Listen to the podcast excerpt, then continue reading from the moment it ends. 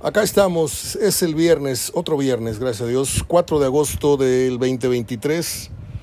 Yo soy Mario Ortega hablando de fútbol, en compañía de mi amigo y colega Gerardo Gutiérrez Villanueva, al que le mando un fuerte abrazo, al igual que a su padre. Gerardo, ¿cómo estás? Estamos a cosa de nada, una hora y media más o menos, dos horas para el otro partido de Tigres, de la participación de los equipos regios con el morbo de saber si van a seguir siendo eh, descabezados, como ha sido, pues ahora sí que la, la, constante, o el morbo de saber si hay clásico en la siguiente ronda en caso de que ganen. ¿Cómo estás? ¿Qué tal, Mario? ¿Cómo estás? Buenas tardes. Este, yo creo que hay clásico. Digo, la, verdad quedan los equipos más serios, más fuertes, eh, los de más plantel, Tigres, Monterrey, América, León, Toluca, los otros tres ya se fueron. Este, pero yo digo, no son partidos fáciles los que van a tener, o es viable que, que puedan ganar los dos, sobre todo por lo que han mostrado y como, como he visto en los dos partidos que han jugado algún retroceso.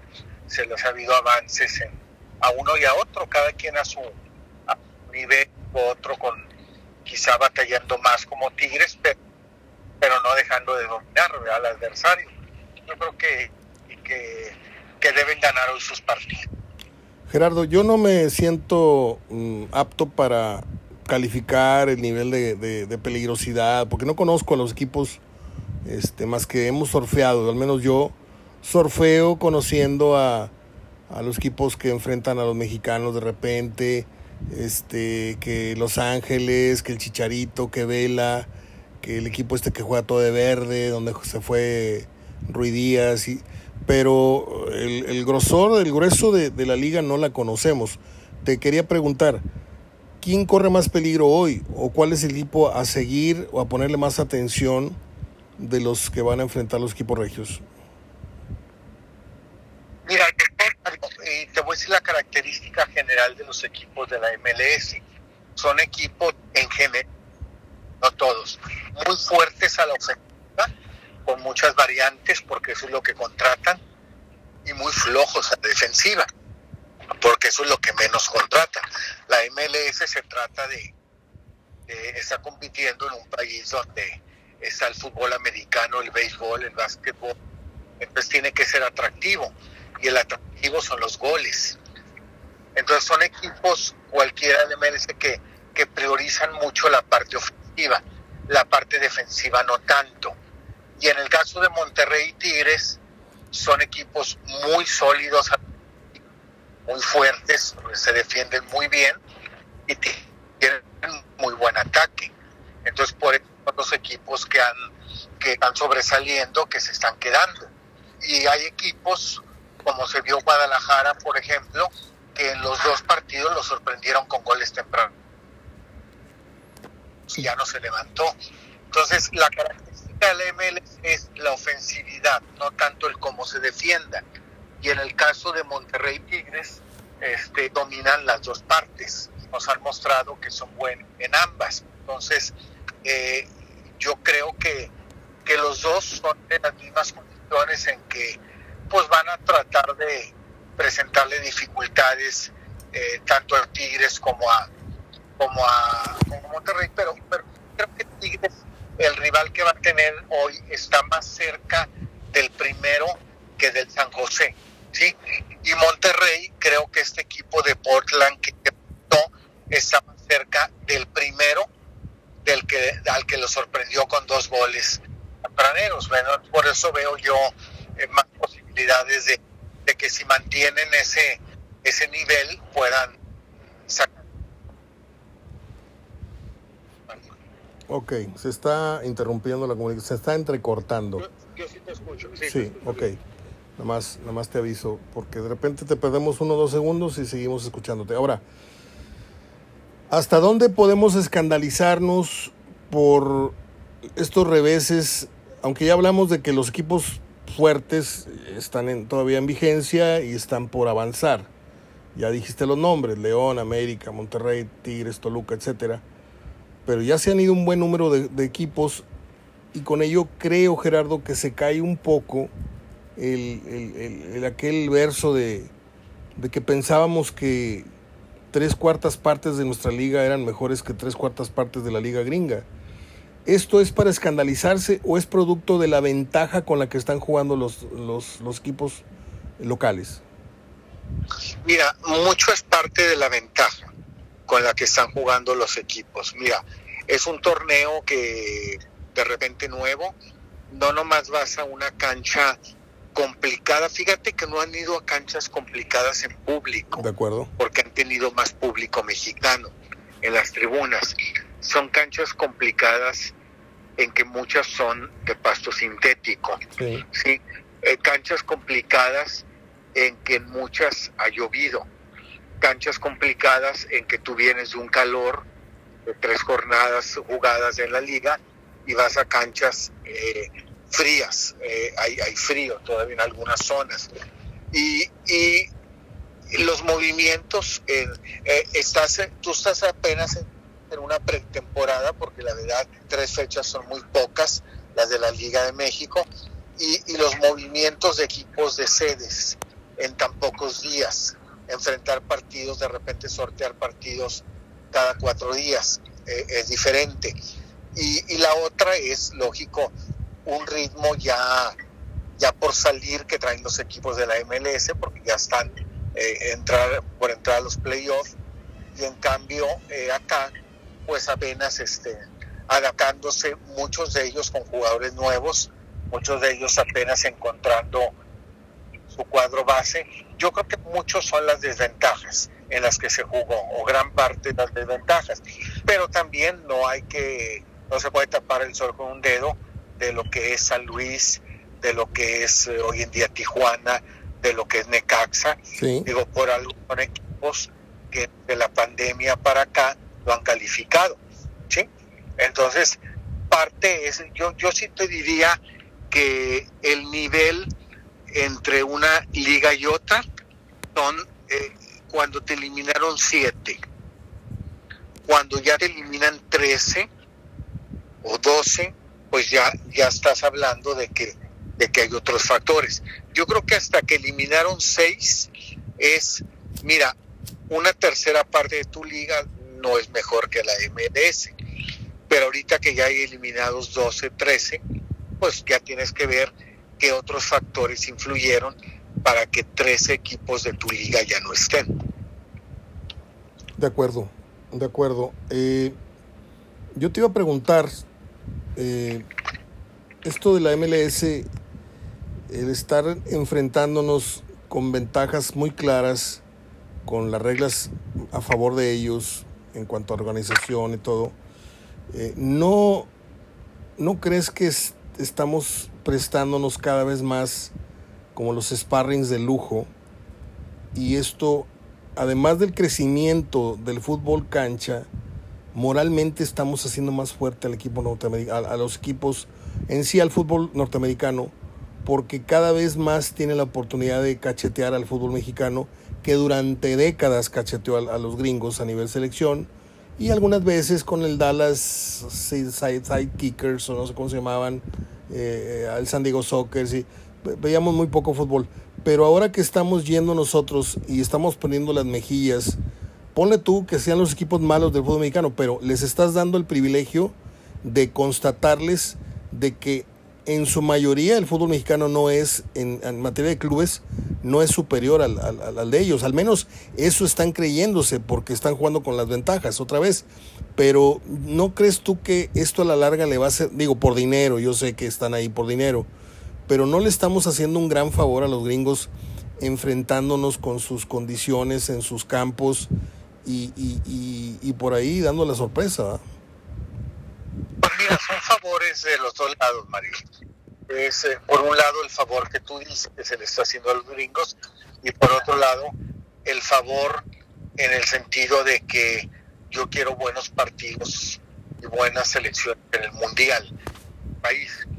Entonces yo creo que, que parte de prestarse a eso es negociar eh, que no me mandes a Albania ni me mandes a Macedonia sino que me mandes, no sé, Alemania, me mandes Argentina, me mandes buenas selecciones a jugar a cada ustedes.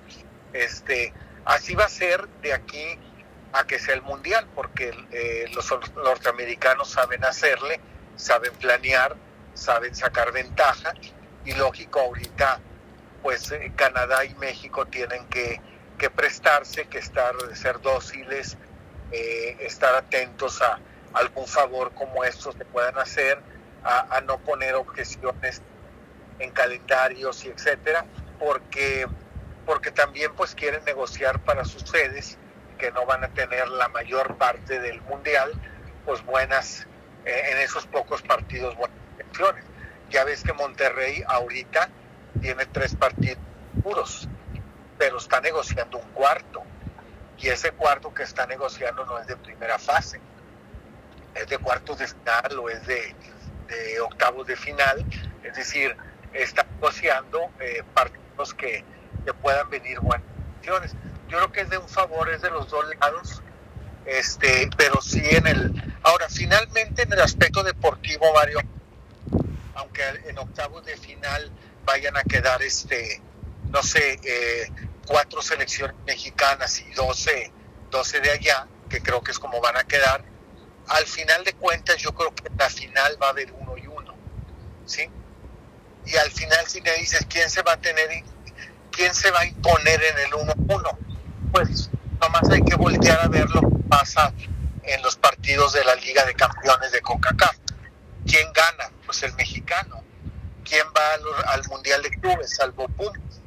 Eh, desde el 2000 a la fecha, nomás el año pasado Pumas, que no fue entonces, ¿quién va a ir? Pues, pues generalmente va a ir el mexicano.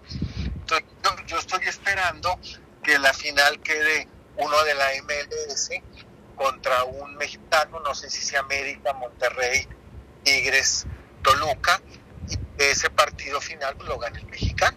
Digo, ese, es lo normal no voy a decir que eso va a pasar. Esto es lo normal para decir, eh, tenemos superioridad o no tenemos superioridad. Porque la superioridad no es en nivel clubes, Mario. En nivel clubes hemos visto que eh, si nos vamos a nivel clubes, eh, a nivel coordinación, administración, todo eso, pues nos llevan de por calle a todos los clubes de allá en, cuanto a canchas, en cuanto a dónde entrenan. En, digo, no, no me vayas a decir que Querétaro eh, es más que el peor equipo de la MLS. No. El peor equipo de la MLS tiene infraestructura, tiene seriedad, tiene trato. Estaba leyendo una, un, eh, bueno, yo no tengo Twitter, pero me estaban enseñando un Twitter de un jugador, exjugador de los Gallos, que dice que los últimos tres meses ya no pudo pagar renta, lo echaron de su casa y se fue a vivir con, con un periodista que le dio asilo y le dio comida. ¿sí? Y eso no pasa en un club en un club estadounidense y pasa en Gallos y Gallos está en la otra fase, Gallos está en octavos.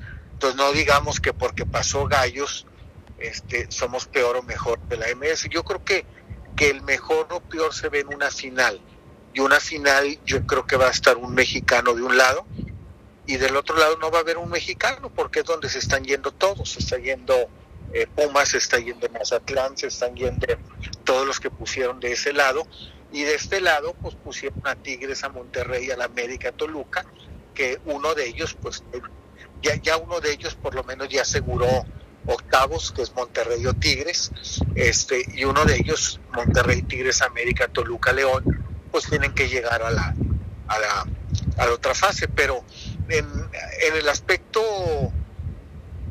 ciertos clubes eh, sí te dejan muy mal parado. Yo te hablé el partido pasado que, que el que más la tenía difícil era Juárez, aunque Juárez estaba jugando muy bien y la verdad no jugó mal o no empezó a jugar mal. Y mira cuántos le metió Los Ángeles, los 27.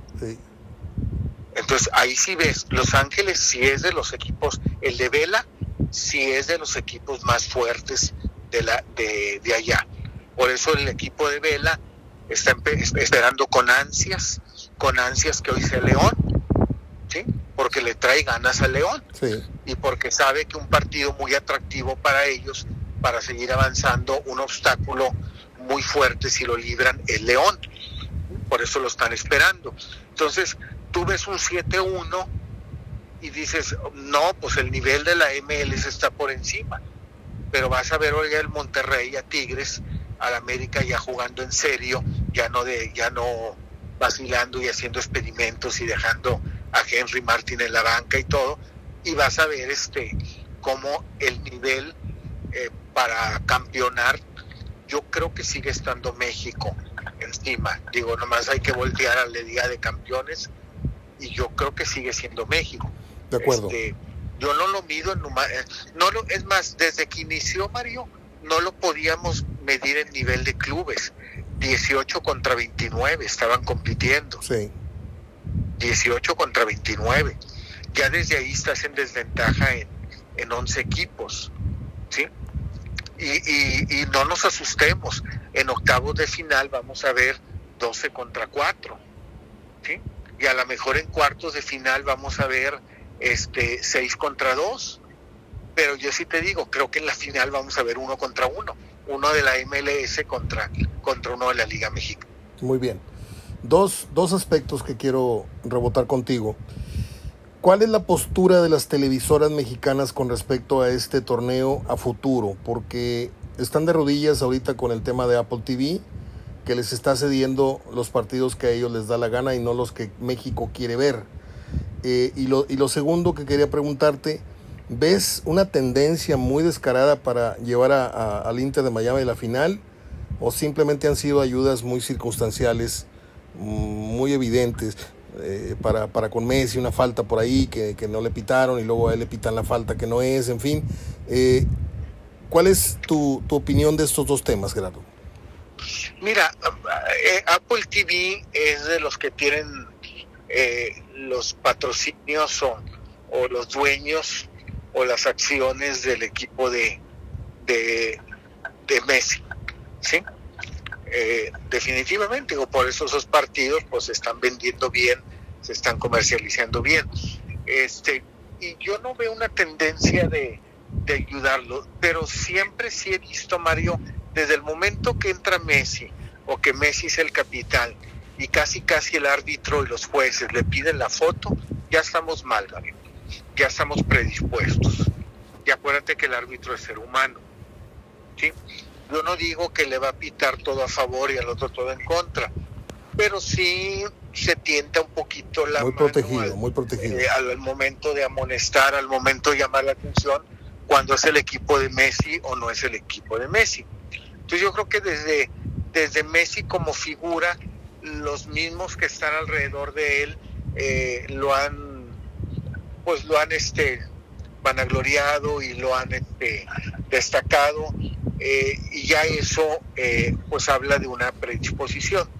Yo más bien, más que el Inter de, Miami lo que está logrando, yo creo que viene siendo parte de una calendarización. Cuando calendarizas un mundial al que le pones el grupo más fácil y todas las llaves más menos complicadas, es al anfitrión. En todos los mundiales, eso no hay que esconderlo. De, en todos los mundiales ¿sí? Se trata desde que se elabora el calendario que las mejores condiciones o el camino más liso esté para el anfitrión. Y si ves este, este mundialito o este torneo, eh, las llaves están muy accesibles para el Inter de Miami, ¿sí? como están algo accesibles para el América del otro lado. ¿sí? Entonces, y, y como están muy accesibles a que a que realmente se asegure una final México contra Estados Unidos. Por eso de un lado pusieron Mazatlán, Tijuana, para que no vaya a pasar lo de ayer, Mario, que un equipo como Querétaro se eche para afuera un equipo como Pumas. Entonces mejor pusieron que ninguna llave y dijeron no vaya a ser que quede un Querétaro Monterrey y gane Querétaro, una mala tarde del Monterrey o quede un Mazatlán contra América y esa mala tarde sea para América. Entonces por eso dijeron, mira, del otro lado todos los, los malitos, el Mazatlán, el Querétaro, el todo, Y del otro lado, aunque se vayan eliminando y enfrentándose, sí. Mira, por ejemplo, si tú me preguntas, ¿quién va a ganar de Monterrey y Tigres si llegan a jugar? ¿Contra, contra quién se enfrentaría? De una vez te digo, Mario, contra el León. O sea, el que gane de Monterrey y Tigres va contra León. Si es que León avanza hoy, si es que León avanza el siguiente. O sea, eh, todo va encaminado a que vayas asegurando un mexicano en la final. Y del otro lado, todo va encaminado a que vayas asegurando uno de la ML en la final. Muy bien. Muy bien. Y tu pronóstico es que hoy ganan los dos equipos regios, ¿no? Mi pronóstico es que hoy deben ganar los dos equipos regios. Sí. Muy bien. Pues Gerardo, platicamos el próximo lunes, ¿te parece? Son un cuarto para las siete, como habíamos acordado. Eh, tienes que prepararte. Todavía cuento con unos 5, 8 minutos. Bueno, eh, ¿algo más que quieras eh, apuntar? No, no tengo temas ahorita en mente que, que aportar. Quería saber tu punto de vista. Tengo entendido que la, la próxima Copa Libertadores sería en Estados Unidos. Sí, todo va a ser este, todo lo que lo que veas de fútbol, de torneos que tenga que ver con equipos americanos de CONCACAF, todo va a ser en Estados Unidos. La Libertadores de América va a ser en Estados Unidos, la, la Confederaciones va a ser en Estados Unidos, eh, el, este torneo que se está jugando supone que el otro año se juega también. Es decir, ya todos los torneos este, de aquí al 2026 son, son de allá, son de Estados Unidos. O sea, el fútbol norteamericano absorbió eh, el fútbol del continente y, y, pues con ello acrecenta su, su popularidad y su, sus ingresos económicos, ¿no? Y yo veo a México. Y también le dan muchos beneficios a los otros, porque, por ejemplo, eh, el equipo campeón, por ejemplo, en la MLS, en este torneo, perdón, de la Lisco, el equipo que resulte campeón, eh, hay un premio. Siempre en los mundiales, Mario, hay un premio para el campeón del mundo y ya ellos, como campeón del mundo, se ponen de acuerdo con sus jugadores cuánto reparten y cuánto no. ¿Sí? Y generalmente no es con cada jugador. Eh, se ponen de acuerdo con los clubes y le dicen, por cada jugador que me aportes para el mundial, yo te voy a dar, no sé, dos millones. Entonces, por ejemplo, Monterrey, pues el mundial pasado a Qatar aportó cuatro o cinco jugadores, pues, pues es lo que le toca, le toca más. ¿verdad?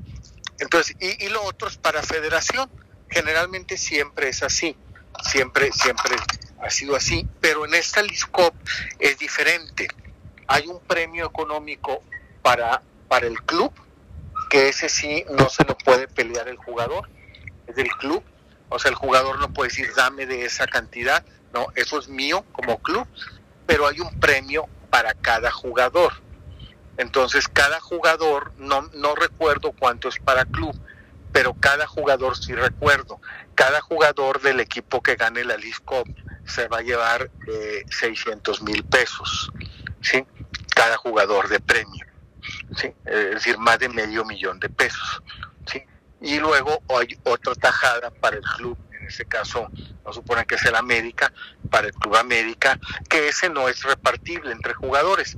Ya cada, cada uno de sus jugadores va a recibir aparte sus 600 mil pesos. Entonces, eh, eh, finalmente también ellos reparten en cuanto a lo económico, lo hacen atractivo en cuanto a lo económico. Y, y pues es lo que tiene de característica ese torneo. Creo que así es la Copa América, creo que así están negociando los demás torneos en que por qué los de América decidieron vamos a jugar allá a Estados Unidos, porque debe ser un mayor beneficio económico si la Copa América fuera como siempre ha sido, como el, bueno, no como siempre ha sido, no, una vez fue en Estados Unidos ya, pero como generalmente ha sido, que es en, en sus países. Entonces, ¿esta es la tendencia futuro o nada más se trata de, de eh, está en boga por, por Estados Unidos por porque van a tener el mundial. ¿Tú ves que después del mundial va a seguir teniendo esta, esta organización, va a seguir teniendo el fútbol del continente tomado por el sartén, por el mango del? No, Mario, no, Mario, yo creo que ahí acaba, yo creo que ahí acaba y termina de pagarle su deuda la FIFA a Estados Unidos por no haber llevado a todos los corruptos a la cárcel, ¿sí? Haya llevado unos cuantos y ya con eso se las cobra. Yo creo que con el 2026 termina de cobrarse, creo que ya es suficiente. Y no se cobra lo suficiente la deuda para no llevar a todos los ladrones que siguen sueltos todavía, este, empezando por Infantino, este, en, eh, todavía en, en la FIFA. ¿verdad? Acuérdate que castigaron a unos Sí. cuantos, Sí. pero todos meten la mano ahí. Ah, Entonces, fue un acuerdo de eso, todo va por ahí, Mario. Todo lo que hay, hasta también- incluso la sede del Mundial del 2026, exacto. todo va por ahí, todo va por el lado de... de porque fíjate, eh, le quitaste la sede del 2022 Así es, a, para allá a iba yo. Estados Unidos. Para allá iba yo. E- Ese fue lo que enfureció y de ahí vino la Claro. persecución y todo esto que luego Así vimos. es, Entonces todo esto son favores y todo esto es económico. El fútbol así es. es el segundo tercer tema, pero lo primero es lo económico y, y demostrar a Estados Unidos el poderío que tiene políticamente y, y económicamente, ¿no? Sí, sí, alguna vez te dije que en, en el fútbol hay más política que en la política, ¿verdad? Totalmente. Entonces, este, pues así es, digo, es parte de, de los favores y, y por eso vamos a ver estos torneos allá eh, más seguido, por lo menos hasta 2026. Ya la tendencia no creo que sea después de 2026, ya el país que sea organizador de la siguiente Copa, bueno, no creo que le lleven todos sus torneos allá, volverá la Copa América a los países de, de acá de Sudamérica, volverá la Liga Campeones, no sé si para entonces todavía prevalezca la LISCOP o se busque áreas de oportunidad que, que no tengan ventajas o desventajas más unos que otros, este, ya como se arregle.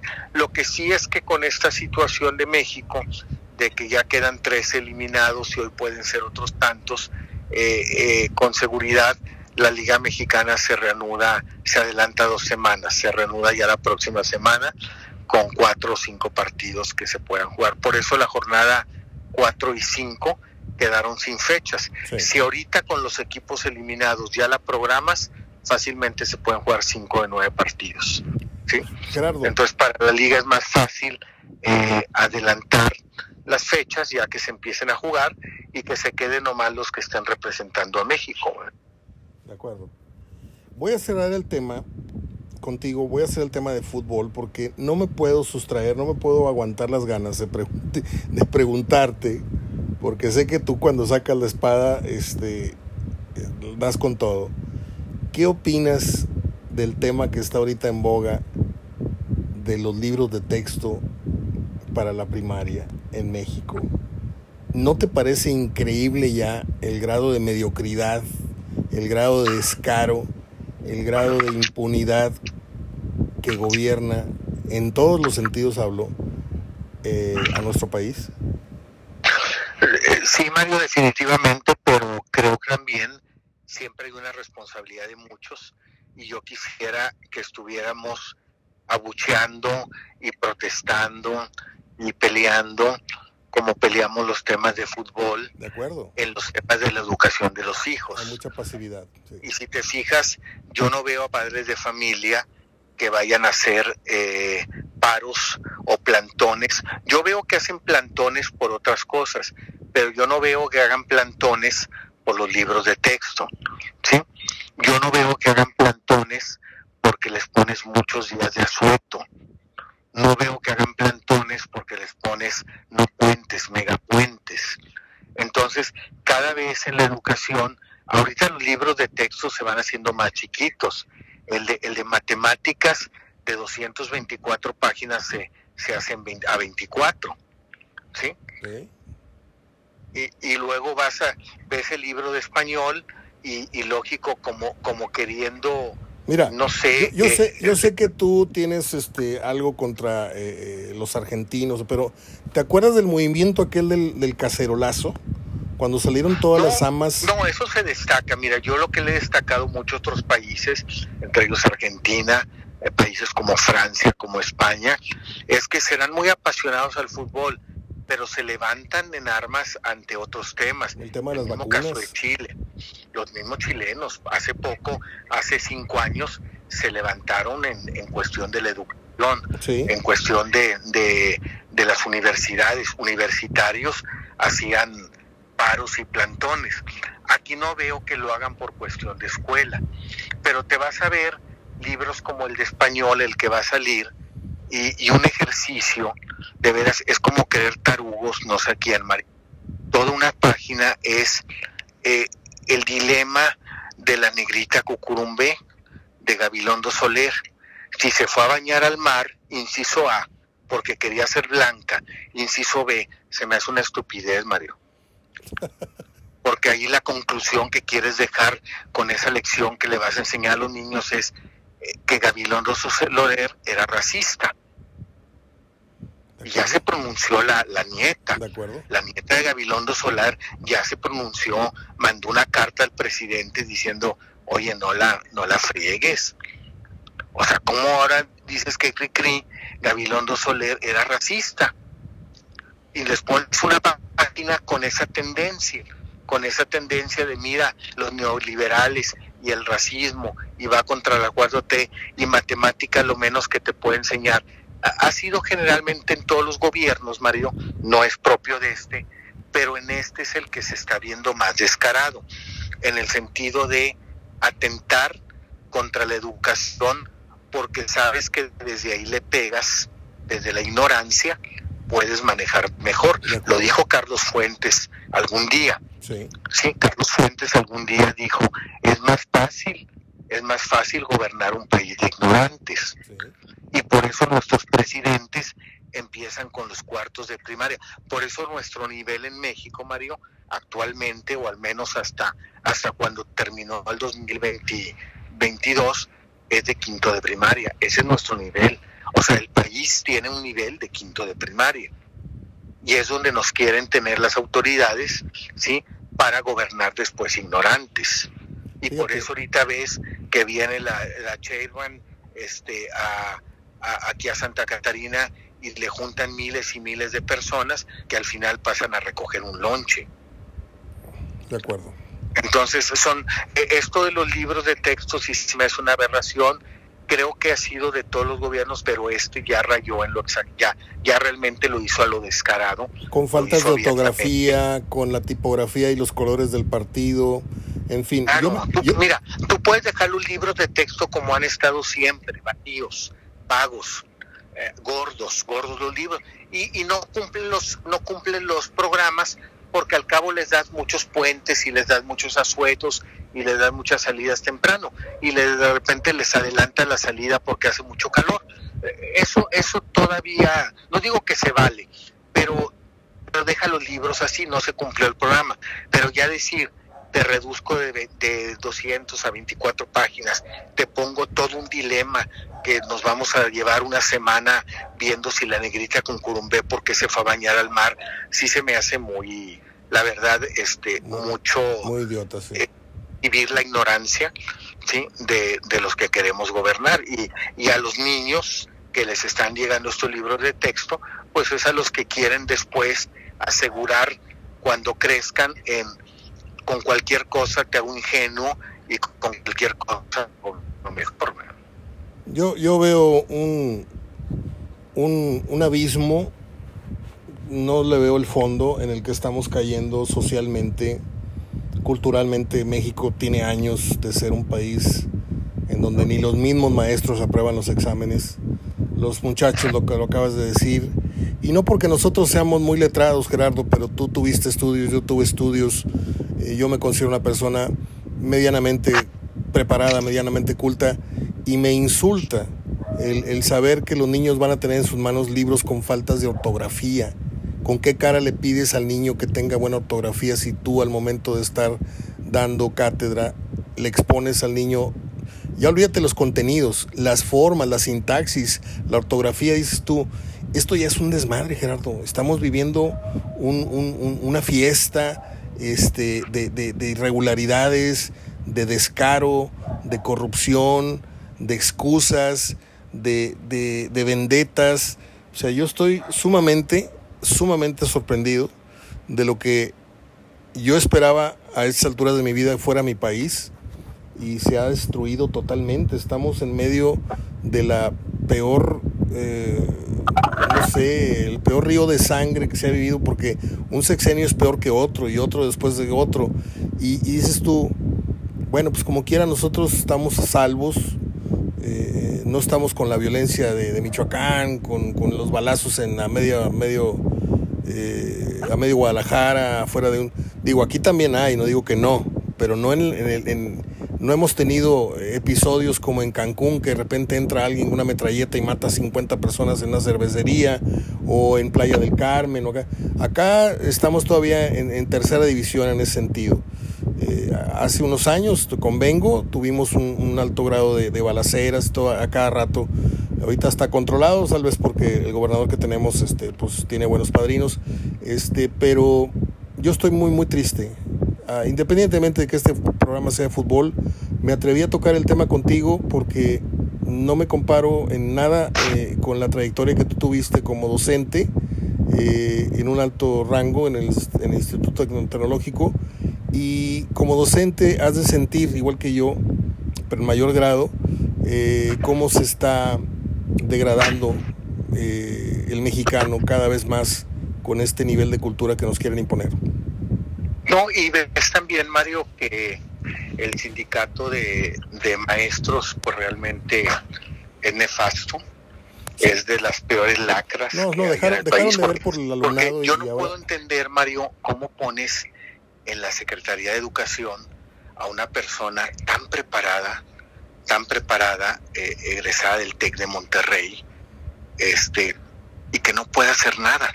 Y no te digo que no, no, no hace nada o no quiere hacer nada, que no la dejen hacer nada.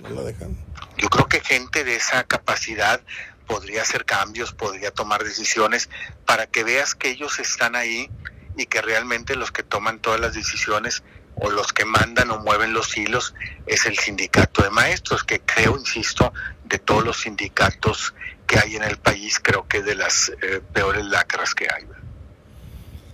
Cuando vayas a ver la película, ah, no, es que no vas al cine. Cuando vayas a ver la película Oppenheimer, hay una escena de un juicio al final, en donde te das cuenta cómo manipulan la verdad, cómo manipulan, le voltean de ser un héroe para la nación por la creación de la bomba y todo esto, le voltearon toda la historia y lo querían convertir en un traidor a la patria.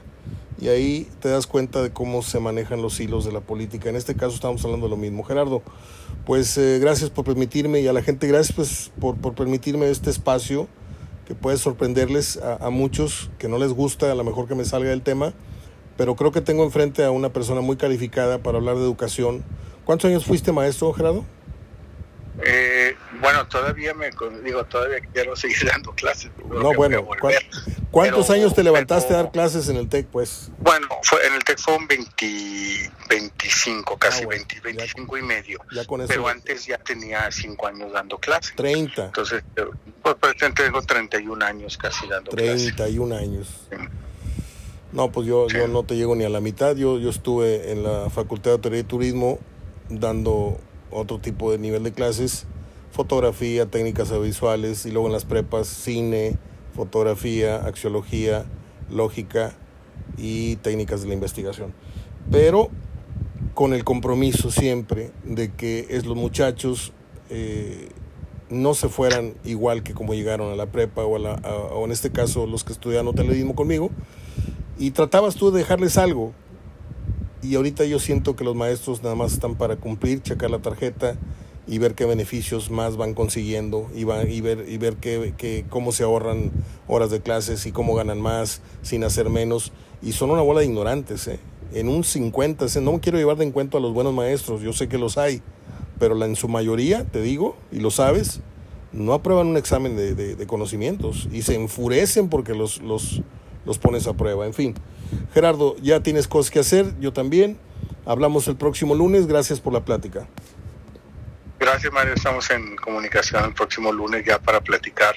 Pues ojalá sea de cara al clásico, que puede ser martes o miércoles. Muy bien. De nuevo, un fuerte abrazo para tu papá. Gracias, muy amable, que estés bien. Mario. Hasta luego, Gerardo. Bueno, pues ahí está esta charla que hemos tenido con el buen Gerardo Gutiérrez déjeme ver, déjeme ver si puedo acceder a las efemérides. Por acá las tengo. Ya de una vez. Para estar con todos ustedes terminando esta semana. A ver, ¿dónde están las efemérides? Las tengo por acá. Deme un segundito porque las acabo de, de perder. Mm, a ver. No me tardo nada, no me tardo nada.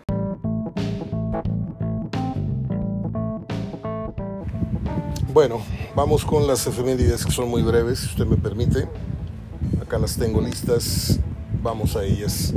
En 1897 nace el actor y cineasta español Juan Orol, el famoso Juan Orol, que estuvo dirigiendo y actuando en películas como Gangsters contra Charros, ándale, y Los Misterios de Lampa. Él murió el 26 de mayo del 88. No sé mucho de cine, pero lo poquito que sé, yo se lo digo, lo sé de, cierto. Y este hombre es de los más controversiales y más polémicos en la historia del cine mexicano porque hizo películas realmente extrañas, caganchescas, ridículas.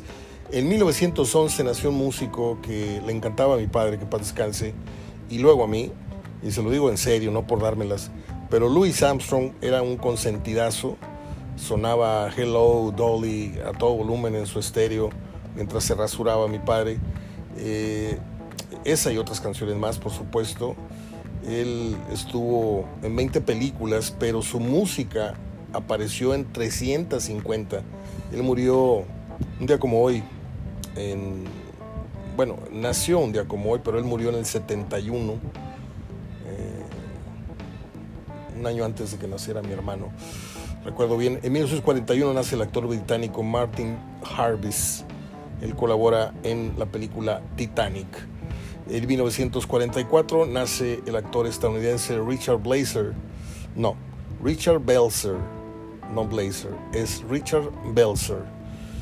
Este nombre usted lo reconoce porque aparece este actor en la serie televisiva La Ley y el Orden, Unidad de Víctimas Especiales. Yo la estuve viendo dos años esa serie hasta que ya me fastidió ver tantos casos tan tristes. En 1955 nace un actor que es de mis favoritos, que debería tener más reconocimiento, pero ha escogido muy malos proyectos. Eh, hablo de Billy Bob Thornton. Apareció un ratito en la propuesta indecorosa, apareció en Armageddon o Armageddon, apareció en La sangre del cazador, apareció en, en otras. Pero ¿sabe usted cuál es la mejor película? A mi parecer modestia aparte, le puedo hacer esta recomendación. Si usted un día ve programada en un canal de televisión o en Netflix, se encuentra El Plan, una película en donde tres hermanos este, son testigos de una avioneta que se estrella en un, en un monte, en una sierra nevada, y pues ven cadáveres y todo esto, pero en la parte trasera de la avioneta encuentran una maleta con miles no sé si millón de dólares. Entonces, pues se supone que ese dinero es mal habido, era de la mafia, de los narcos, no sé. Y hacen un pacto en el cual la maleta la guardan en un lugar. Son tres hermanos, este, Bill Paxton, eh, una muchacha que no me acuerdo su nombre, y Billy Bob Thornton, que hace un papel, le digo porque es la mejor para mí, porque hace un papel de un, de un adulto con un retraso. Sea, tiene un problemita y todo lo repite dos veces y tiene un, geek, tiene ahí un, tartamudeo muy simpático eh, y me parece, fíjese bien lo que le voy a decir, porque usted va a decir que, ah, que exagerado, me parece que este papel supera al de Dustin Hoffman en, en Rainman, así de ese tamaño se lo digo, por eso le digo que ha escogido malos proyectos y aparte no tiene tan buena prensa como otros actores, que no digo que Dustin Hoffman es un actorazo, me encanta, creo que no debería estar tan atrás de De Niro y de Pacino, creo que ha hecho muy buenos trabajos, pero no tiene tan buena prensa como estos dos primeros. Y Billy Bob Thornton, que pues dio más nota siendo pareja de Angelina Jolie que sus películas. En 2012 fallece el actor mexicano Jorge Luque, eh, un tipo un tipo mal encarado, pelo negro, bigote patufado, que salió en películas de vaqueros, de narcos, de esto, del otro, y luego dio el brinco a producciones en Hollywood, en donde no le dieron ningún estelar, por supuesto, pero salió ahí con papeles de matón, de gatillero, de guardaespaldas, y ahí lo vimos un ratito. Es todo, es todo. Que disfruten su fin de semana. Eh, ahí dejamos nuestro contenido de fútbol y esa reflexión al final, me la disculpan, pero no pude sustraerme de tocar ese tema con ustedes. Estoy con la boca abierta. Corrupción la hemos tenido siempre. Siempre hemos tenido políticos mentirosos, siempre hemos tenido políticos abusivos, siempre hemos tenido políticos descarados. Pero esto que están haciendo, y digo están haciendo para no echar la culpa nada más a uno, para que no se me vaya a ofender un amigo mío que le va, que le va al peje, dos o tres le van al peje pero esto que están haciendo desde las vacunas, desde esto, desde el otro, desde cortar presupuestos, desde cerrar empresas o, a dónde iba uno a la salud, no empresas.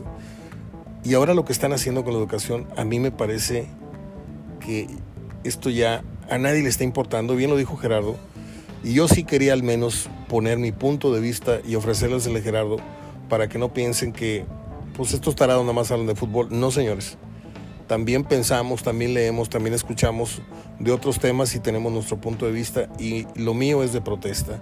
Lo mío es qué país le vamos a dejar a nuestros nietos y a nuestros bisnietos.